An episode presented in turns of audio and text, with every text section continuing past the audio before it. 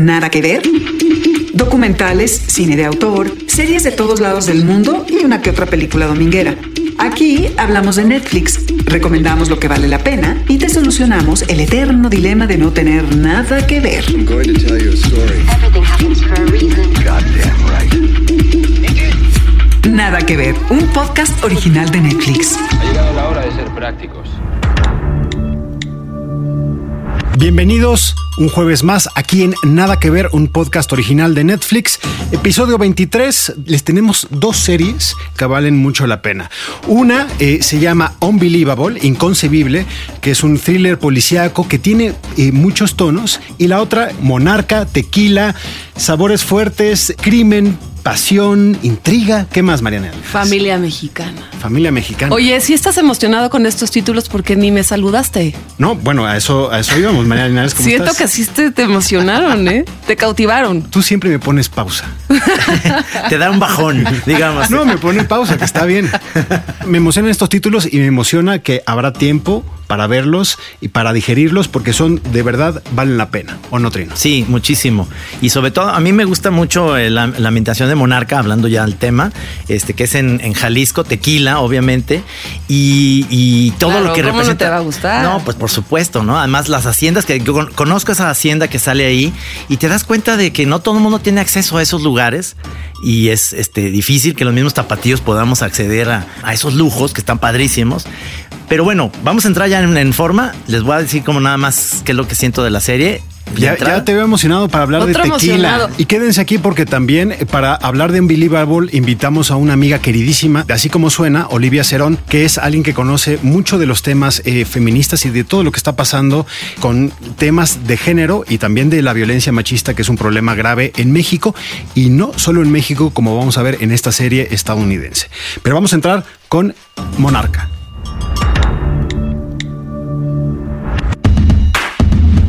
Monarca, una serie original de Netflix en español. Compuesta de 10 episodios de 45 minutos cada uno. Coproducida por la casa productora de Salma Hayek. Ambientada en el poderoso mundo de los millonarios mexicanos. ¿Papá? Quiero que te regreses a México. Papá me mandó a llamar. Dice que quiere limpiar Monarca, ¿eso es cierto? Está hundiendo, monarca, eso es lo que está haciendo. Es una saga familiar multigeneracional de alto calibre sobre un imperio empresarial basado en el tequila y la batalla que surge cuando alguien decide luchar contra el sistema corrupto que su familia ayudó a crear. Una nueva apuesta por llegar a la equidad de género, tanto en el equipo creativo como en la presencia en pantalla y los diálogos de los personajes femeninos. Seguramente el poder y el dinero generan enemigos y envidia. En cuanto a la presidencia de Grupo Monarca, le cedo esta difícil tarea a mi esposa. blanco, reposado y añejo. El único en esta familia que puede dirigir Monarca soy yo. Vine a correrte. No, no puedes decir eso. Pues está hecho, Joaquín. creada y coescrita por Diego Gutiérrez, dirigida por los premiados Natalia Beristain, José Manuel Cravioto y Fernando Rofsar, quien también participó del guion junto con Julia Denis, Ana Sofía Clerici y Sandra García Beltén. Y protagonizada por Irene Azuela, Osvaldo Benavides y Juan Manuel Bernal, con la colaboración estelar de Rosa María Bianchi. Disponible en Netflix a partir del 13 de septiembre. Bueno, Trino, tú jugaste de local en esta serie, así que cuéntanos cómo, cómo la viste. El mundo del tequila, el apasionante mundo del tequila y de las familias multimillonarias de México, digamos. No nada más eh, aquí el, el, digamos, eh, eh, es un, el tequila es la parte esencial y lo hace eso muy tapatío de, de alguna manera. Pero es una historia para mí muy bien contada, muy bien hecha, eh, una producción excelente que me remite un poquito, sí, sí, porque yo soy de otra generación a ustedes, a una serie que yo veía que se llamaba Dallas. Y el actor principal, eh, perdón, de los actores principales de los tres hermanos, por ahí hay un JR, digamos, si alguien de mi generación se acuerda de esos personajes eh, maléficos. Un poco el personaje, creo yo, que es malo de esos malos como... El de Juan Manuel Bernal, ¿no? Sí, el de Juan Manuel, el, el- hermano el hermano que se llama Joaquín, exactamente. Es de esos malos de caricatura, de alguna manera, porque no tiene tintes de, de buena gente. Es malo, malo, de verdad malo. Y eso es lo que hace interesante la serie, los personajes. A mí Irene Azuela se me hace sensacional. Creo que es una actriz que a mí me, me atrapó una obra de teatro que la vi eh, hace años con Diego Luna esta de la jaula. El canario. El canario.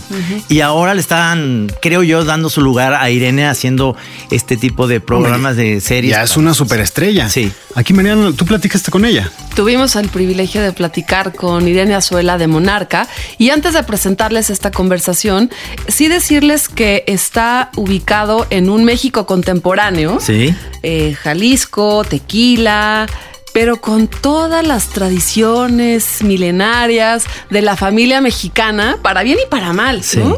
Este, una familia muégano que tiene que permanecer muégano pese a todo lo que, lo que se hagan los unos a los otros, que siento que, que tiene esa identidad muy mexicana, donde el patriarca es el patriarca y diga lo que diga aún muerto, se tiene que ejecutar.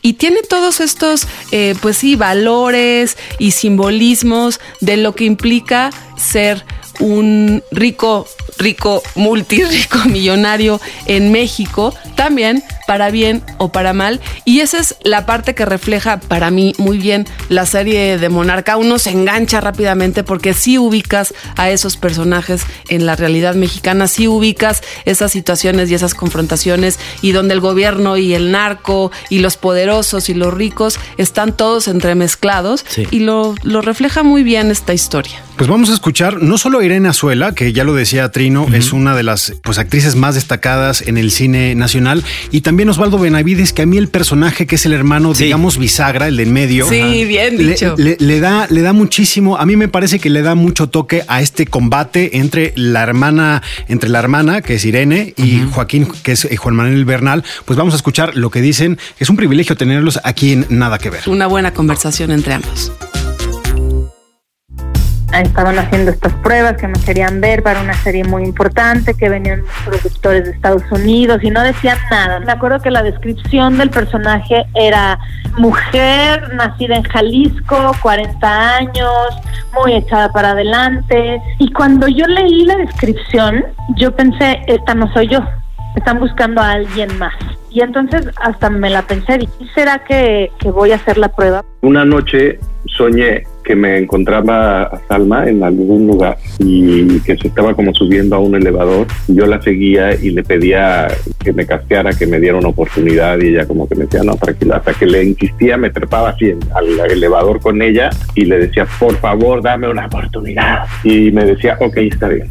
Yo no la conozco a Salma, o sea, la vi alguna vez hace muchos años, pero realmente no la conozco. Y me desperté con esa, como con esa uh, visión del sueño y no sé cómo fue que até los cabos y dije, uy, se me hace que esta es la serie que va a ser Lemon. Le escribí a Fer, que yo recién había trabajado con él, una, una peli que está ahorita en cartelera, y le dije, oye, ¿tú vas a hacer esto? Sí, quiero hacer un casting.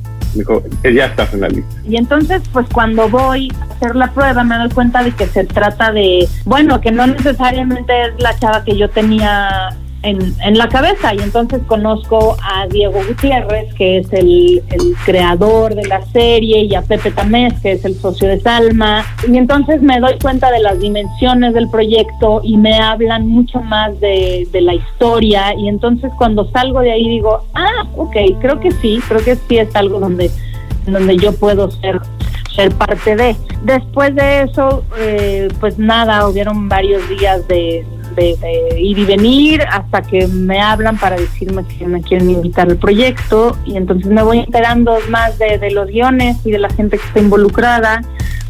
Y lo que lo que al principio me costaba mucho trabajo que creo que es ahí en donde radica como el viaje de esta personaje es es, es justamente el, el mirarme a mí misma como una voz líder, como una voz importante dentro de una de las empresas más pues más este monstruosas y de peso que tiene este país, ¿no?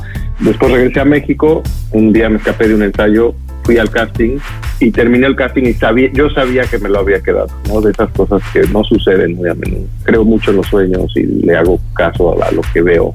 En los sueños. Entonces, al- yo, yo sé que este proyecto tiene algo, trae algo, es algo especial por el simple hecho de que se dio como se dio. Y no le he contado esto a Salma, pero le quiero contar esta anécdota. Yo- creo que algo interesante de, de Ana María es justamente venir de esta familia tan muégano y de esta familia en donde, donde todo el tiempo le han repetido la familia tiene que estar unida, la familia es lo primero, la familia es lo primero, y haber tenido que romper con eso para hacer su propio camino. Pero una vez que encuentra su propio camino y una vez que apuesta y hace, echa a andar toda una, una fogata para su núcleo, puede entonces regresar a, a su familia y verla desde, desde, desde un lugar distinto. ¿Por qué tendríamos que hacerlo todo por la familia? Lo que estuvo bueno del proceso de ensayos y de lecturas es que nos dieron chance de opinar a los que nos interesaba opinar. Entonces, el personaje en papel era otra cosa muy diferente.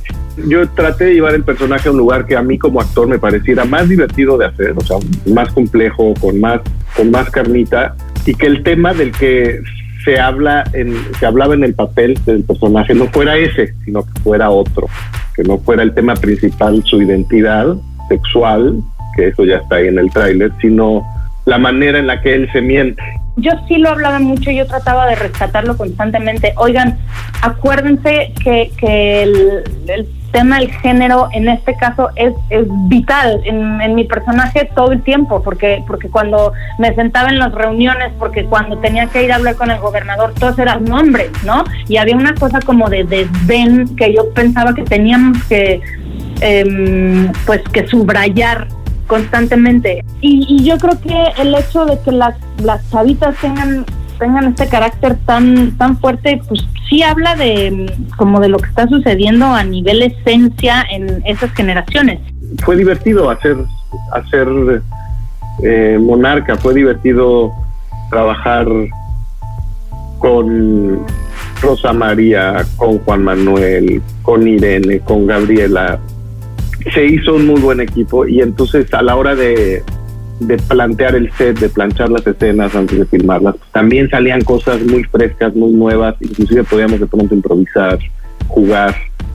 Entonces fue un proceso de, de, de mucho gozo, de, de mucho disfrute y sí fue pues trabajo intenso. Pues pasamos un buen tiempo en, Jalisco y yo regresé diciendo, no puede ser, tengo que conocer más mi país. La experiencia de estar en las haciendas y en los campos de agave fue increíble. O sea, realmente es, pues son lugares espectaculares, la comida, la gente, escuchar escuchar como las historias de los de los maestros y sin duda el hecho de tener tantos productores me hacía pensar que esto pues obviamente tenía dimensiones mayores a los que yo pues he estado he estado acostumbrada, ¿no? Tengo un proyecto de cine que hay que, que estamos esperando las noticias ahora en octubre para dirigir y como productor empezar a generar más cosas. Lo he hecho con teatro dos veces y nos ha ido increíble y pues ahora lo que sigue es expandirse a la, a la, a la tele y ojalá que pronto al cine también. Traigo, tengo una, una obra inglesa que compré que me gusta mucho, quiero echar a andar para el próximo año y pues bueno, viene la segunda temporada de Monarca que la tendremos que hacer en enero y ya con eso. A mí el personaje de Osvaldo Benavides me parece que tiene una trayectoria muy interesante porque es este personaje que es el equilibrio entre eh, la hermana que representa es la periodista, la buena, idealista que quiere luchar contra la corrupción y el otro que es un es un cabrón, ¿no? Es Sí. un corrupto eh, que dirige la constructora de la empresa, eh, que pues sabe, que todo se arregla billetazos, mala onda, pero siento que el personaje de Osvaldo a mí me hubiera gustado que tuviera un poco más de trayectoria porque me parece que es el más desarrollado. Sí, sí, no se queda como me parece, y ya lo decías Trino, que es una caricatura el de Juan Manuel Sí. Bernal. Sí, sí. Y creo que la serie también peca, en mi caso, en mi opinión, de se toma increíblemente en serio. Eh, es decir, las historias de estas familias de intrigas del, del 1%, como, como muchos de nosotros nos asumamos a esa vida del 1% de los más ricos, sobre todo en un país como este, eh, aquí es de una seriedad y todos son malísimos y eso luchando contra el bien y el mal. Y si vemos una de las series más exitosas, que no sé si han visto, que se llama Sucesión, que es la misma historia, está en HBO. Sí. Pues justo lo que el éxito de esa serie es que eh, no, no le da ni demasiada o demasiado peso o seriedad a estos personajes. Pero, por ejemplo, el personaje de Osvaldo es muy tapatío en, el- en ese sentido. Hay muchas, hay muchas cosas underground, ¿no? Sí, ya sé que me estoy metiendo en una, camisa de once varas, pero conozco a muchas familias que esa es la situación de él. El Sí, secreto, El secreto que hay detrás. sí, y es esa sociedad tapatía que siempre, con- cuando nos decían, ¿cómo surgen ustedes haciendo el Santos en una sociedad tan mocha? Pero le digo, porque debajo hay miles de cosas que no son nada mochas y son totalmente permisibles, pero nadie se entera. Y entonces, o, o- o no, o no creen que se- nos enteramos, ¿no? Es interesante lo que Salma Hayek quiere decir, ¿no? Por con producir desde fuera esta historia ubicada en México, de lo que cuenta del México contemporáneo, porque también creo que la historia de Ana María de Irene Azuela, que es la personaje, la bondad, viene desde Estados Unidos, ¿no? De, de Los Ángeles, viene de fuera a tratar de arreglar todo este desmadre que hay aquí en México. Pero también tiene un secreto ella. Y esa es parte de lo que hace un poquito más compleja a esta personaje. Tiene. Su decisión no necesariamente tiene que ver con hacer justicia, sino como con cubrir un secreto Sí, que tiene que ver con la maldad de su papá. sí. Y ahí es donde, donde ella huye, donde se vuelve cobarde, donde se va a Estados Unidos, Sí. donde la vida es fácil. Sí. Y, y Para donde, ella. Para ella, donde no necesariamente ella quería tener helicópteros, aviones y todo lo demás, y donde esa es, esa es su propia contradicción de, de personaje. No me parece que siempre es buena y tiene, no es la mujer maravilla tampoco, tiene ella una serie de decisiones complicadas. que habla un poco también de lo que yo creo que Monarca quiere ser, que es mujeres que no vemos en puestos de dirección, ¿no? F- Mujeres fuertes, protagonistas que, que puedan empujar, en este caso, a una empresa multimillonaria. Aunque la mamá no la deje. Aunque la mamá no la Sí. deje Una y- y, femenina haya otras muchas mala. fuerzas, ¿no? Sí, sí, sí, claro, como debe ser, las mamás están de Guadalajara. Sí. Sí. O sea, tiene sello, sí tiene sello de Jalisco, Le veo ¿no? muchos, claro, le veo muchos, muchos este, matices que tenemos ahí. Claro que sí. Pues ahí está la primera recomendación de esta semana en Nada que Ver. Y ahora, pues pasamos también a una serie que tiene mucho que ver con equidad de género, con igualdad y con eh, protagonistas mujeres muy fuertes. Unbelievable. Unbelievable. Inconcebible en español. Una miniserie en ocho episodios basada en un reportaje ganador del premio Pulitzer. An Unbelievable Story of Rape. I know this is hard, but I need to ask you some questions about what happened. He tied my hands. He said if I screamed, he'd kill me. No signs of forced entry. Doors and windows were locked. No DNA. Not a single neighbor saw or heard a thing. narra la historia de Marie, protagonizada por Caitlin Dever, una joven que reportó una violación y a quien nadie creyó. Años después, dos detectives mujeres, protagonizadas por las dos ganadoras de Emmys, Toni Collette y Merritt Weber, investigan esa y una serie de violaciones similares. You think Marie made up the attack? I'm pretty positive that it happened. Pretty positive or positive? They just kept asking me the same question. How come your story doesn't add up? I wanted to go home. I don't have a victim here. It's bogus. She made it up. Disponible en Netflix el 13 de septiembre, esta serie explora muchas de las facetas del mundo machista patriarcal y de la violencia de género, desde una mirada femenina. You see the pattern. There's a rape, new evidence, new leads, and then one by one, they dry up until he hits again. This one, they're figuring out on our own. This is not something people get over. This is something they carry with them forever. Even with people that you can trust, if the truth is inconvenient, they don't believe it. Escrita y dirigida por la nominada al Oscar Susana Grant, con la colaboración de Michael Cabon y Ayelet Waldman en el guion, y con la participación en la dirección de Lisa Kolodenko y Michael Diner. Como les decíamos al inicio de este episodio 23 de Nada que Ver, un podcast original de Netflix, tenemos a una amiga de la casa, Olivia Cerón, ¿cómo estás? Hola, gracias por invitarme, qué gusto. Soy eh, periodista, soy reportera y pues enfoco mucho mi agenda en temas de derechos humanos y en temas de, de derechos de las mujeres, en temas de feminismo, esos como los, los temas que más me mueven. ¿Le creíste a, a Unbelievable inconcebible? Sí, bueno, se me hace una, una gran historia. Para empezar, decir que yo de pronto estoy cansada de las historias de detectives. Y esta me hizo como renovar mi gusto por estos temas porque está muy bien como serie de detectives. O sea, eso para empezar, más allá del tema que es crucial, que es el de género, el tema de las mujeres, ¿no? Porque son, es la historia, eh, son historias que tienen que ver con violación, eh, son historias que tienen que ver con detectives que son mujeres y cómo investigan distinto, ¿no? Cuando, o sea, cómo se investiga cuando hay perspectiva de género y hace toda la diferencia. La diferencia es que, y bueno, la historia no, creo que no pasa nada si lo digo porque es una historia que es conocida ya. Al final logran detener al, al violador serial, ¿no? Y lo logran detener porque son estas dos mujeres detectives que encabezan un gran equipo que deciden colaborar entre ellas eh, y que eso las hace ir teniendo pistas para dar con el eh, con este pues depredador eh, sexual. Una serie de detectives distintas claro. también, ¿no?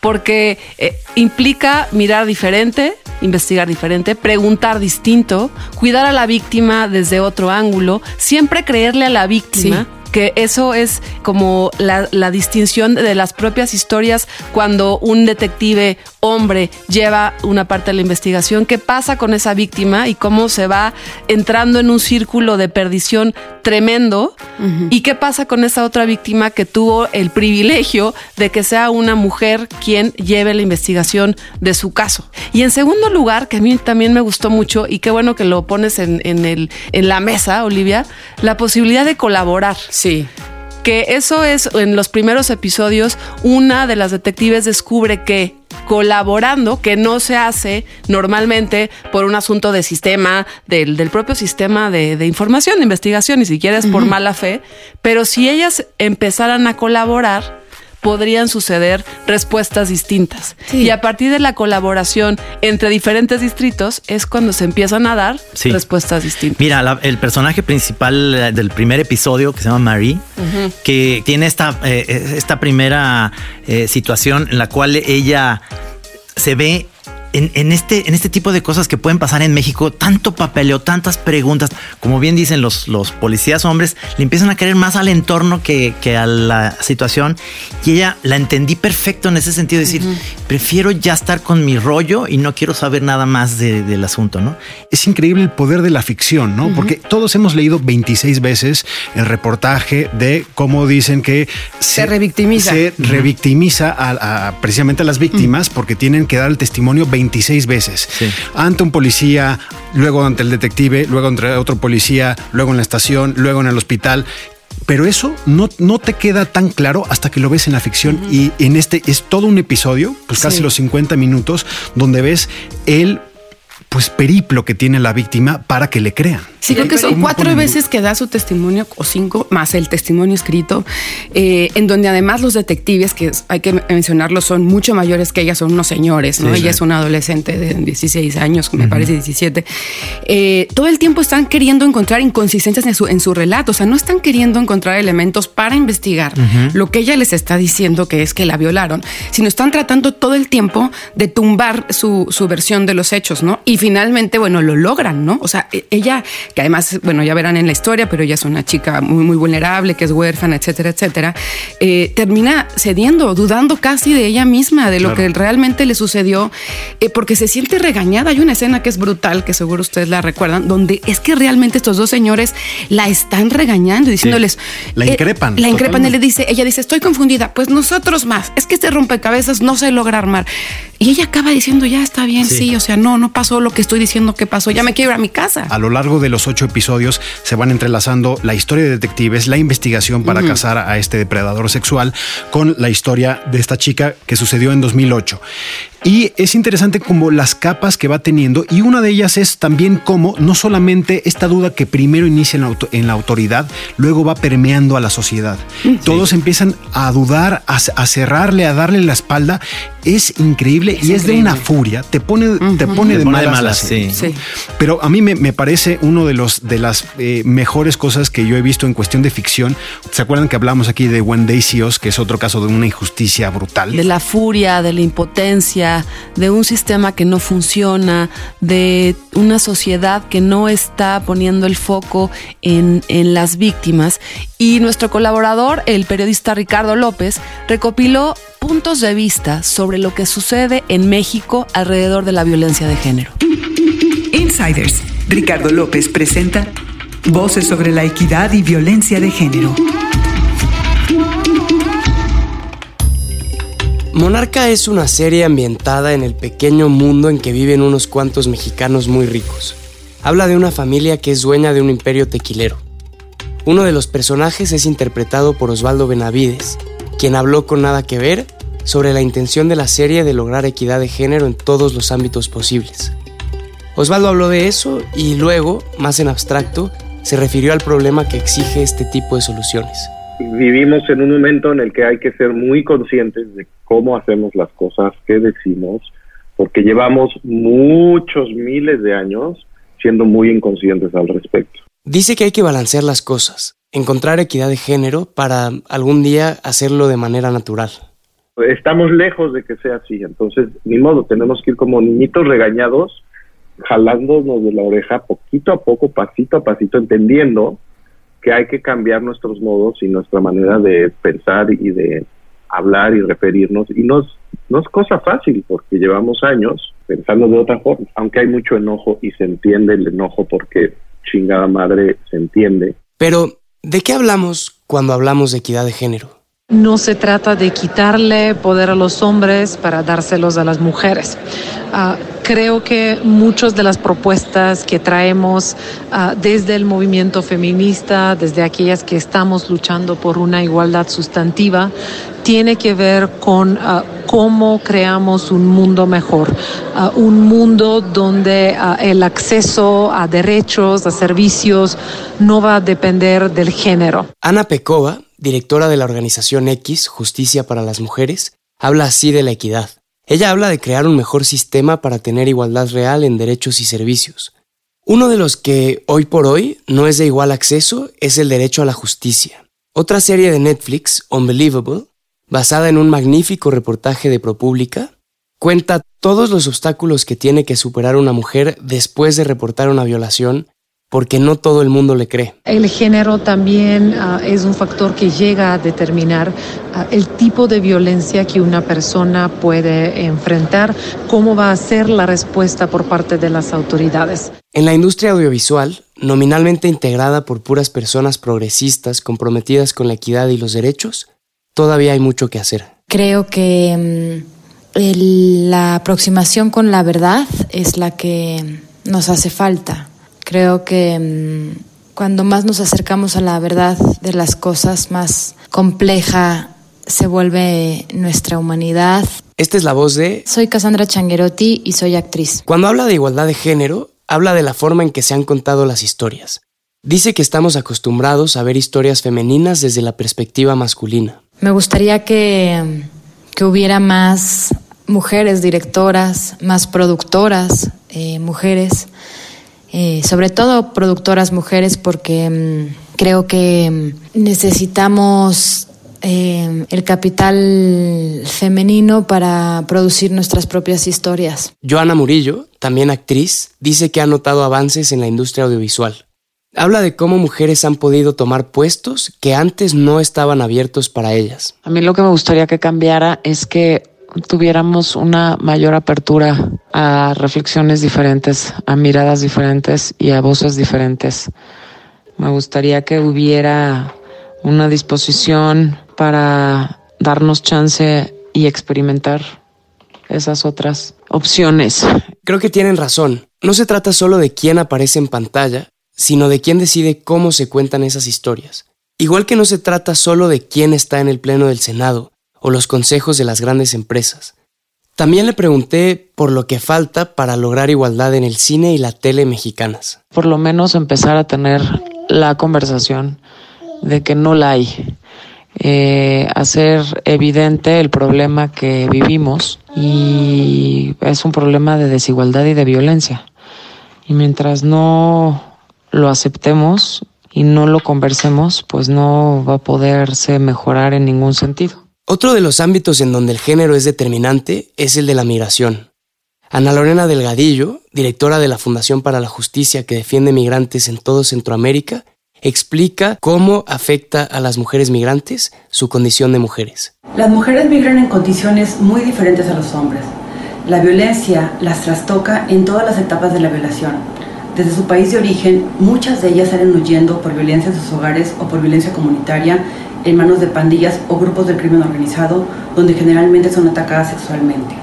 En el tránsito también se repite esta violencia. A pesar de que en México tenemos una cantidad de leyes, protocolos, instituciones y programas para atender la violencia contra las mujeres, esta no se ha podido erradicar. Equidad de género no significa quitarle poder a uno para dárselo a otra. Tiendo a pensar que no es un recurso limitado. Tampoco se trata de lograr resultados iguales, paridad nominal. Es encontrar la forma de hacer que todos empiecen la carrera desde el mismo punto.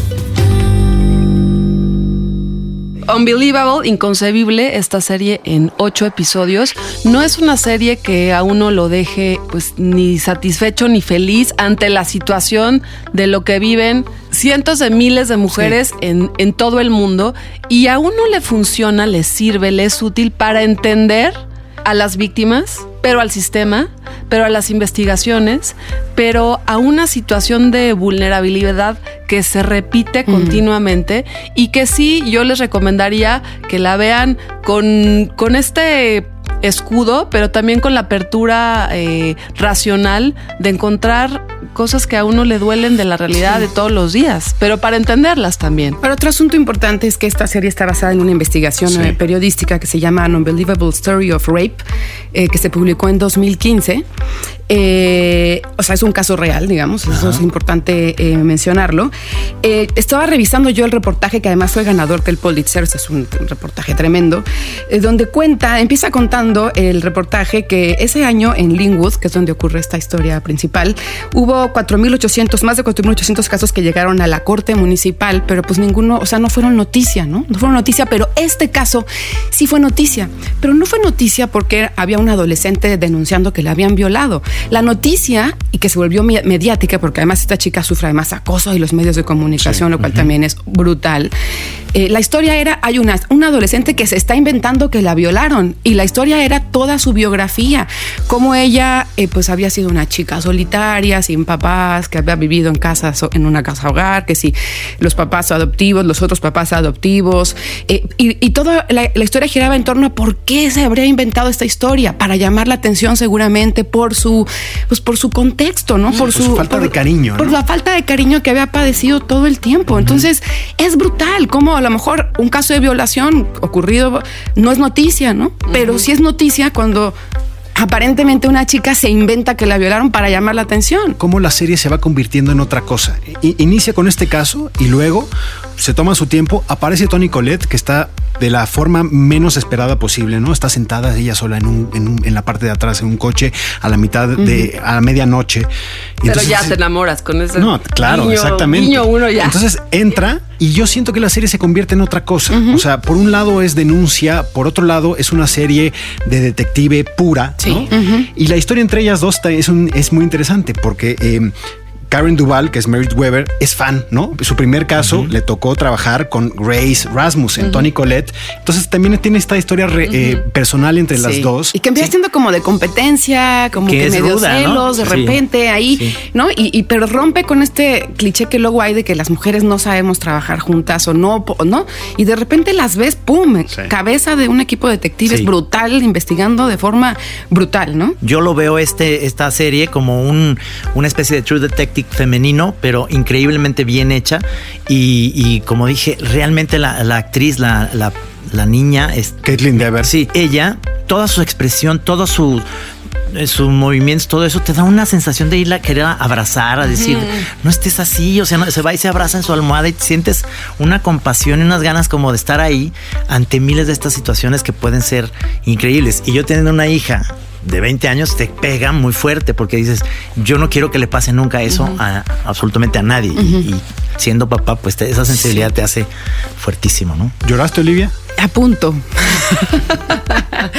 no, estuve a punto, sí. Es que es muy fuerte, ¿no? O sea, Muy fuerte. Es, es muy fuerte. O sea, desde que un hombre sea capaz de hacerle eso a una a las mujeres, ¿no?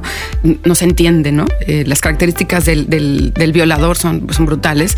Pero luego la forma en la que esta chica, a la que le tocan unos detectives que pues no le creen y que no dan un peso por su historia y se queda sola, sola. Es, o sea, pocas veces he sentido como me ha transmitido una historia esta sensación de soledad absoluta que, que, que cuando ves a este personaje Mary, ¿no? Donde de repente ya no tiene a nadie, nadie le cree, ¿no?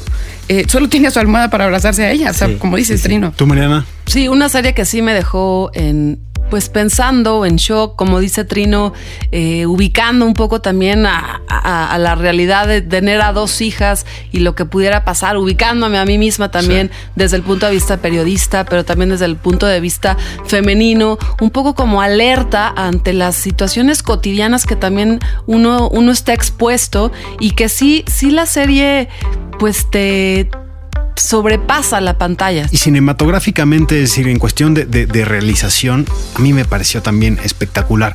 Tiene muy buenos finales cada sí. episodio, como que yo te puedes seguir, ya sabes, esta onda skip. Los, y, y, vámonos a lo que sigue, y vámonos a lo que sigue. Estás ahí y nada más necesitas café para volver a seguir y estar más nervioso todo el tiempo. Ahora, no, no, es una cosa gratuita porque eh, el equipo que está detrás, es decir, la producción eh, son puro. Eh, pues destacadísimo en Hollywood, Susana Grant, que ella fue, eh, la guionista de Erin Brockovich. Sí. Hay un novelista que es uno de los novelistas más importantes en Estados Unidos que se llama Michael Chabon.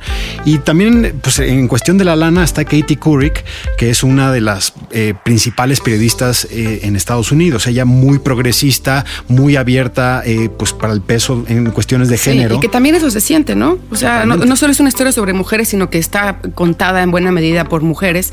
Y eso le da un ángulo muy especial también a, a esta, a esta miniserie de la que estamos hablando. A mí ahorita nada más quería decir porque me recordó, esta serie me recordó un caso que yo seguí como periodista que fue el de Yakiri Rubio, que fue a denunciar que la sí. violaron, esta joven, eh, fue a denunciar que la violaron y salió del Ministerio Público en una primera instancia acusada a ella de homicidio calificado, ¿no? Wow. Y, y, fue a la cárcel porque ella en defensa propia se defiende, en fin, mata al agresor. Pero son estas cosas que pasan en, en los ministerios públicos aquí en México, en donde tú llegas a, a denunciar una agresión, una violación y acabas tú De repente, ¿qué onda? Tú eres la culpable o tú eres la, la, que cometió un delito, ¿no? Uh -huh. También hay que decir que Elisa Chodolenko, que es eh, quien dirige muchos de los de estos ocho episodios eh, de Unbelievable, Inconcebible, que también tiene una sensibilidad femenina muy particular. Una de ellas es The Kids Are Alright y um, Laurel Canyon, que también es de ella. Son dos de sus películas. Oye, ¿qué tal el desenlace? Digo, sin que revelemos. el último episodio es el que me sobra. El último episodio, eh, porque me parece que en el séptimo cierra muy bien. Me parece que queda todo una historia muy redonda. Y el final ya se me hace como medio, medio gringo, en el sentido de las víctimas tienen su momento de reivindicación. Exactamente. Oye, Luis Pablo, ¿cómo ves si abrimos eh, la, la, conversación a la gente que nos está escuchando y nos puede escribir en las redes de arroba así como suena y que nos diga qué opina de ese último episodio de la serie Unbelievable, Inconcebible? A ver si les gustó, si no les gustó, si les parece muy gringo, si reivindica a las víctimas o qué. Me parece perfecto. Eh, hashtag nada que ver en eh, Twitter, Facebook. Ahí estamos pendientes de sus comentarios. Así que, eh, pues eso es todo por hoy. Olivia, muchísimas gracias. Gracias. Olivia Sarón, un placer tenerte en esta gracias sobremesa para hablar además justo de este tema que llevas eh, mucho tiempo siguiendo, persiguiendo y conociendo lo que pasa alrededor de víctimas de la violencia de género. Muchas gracias Mucho a ustedes gusto, por invitarme. Sí, sí, qué gusto. Nos escuchamos la próxima semana aquí en Nada que ver, un podcast original de Netflix. Hasta luego. Adiós. Adiós. Hasta luego.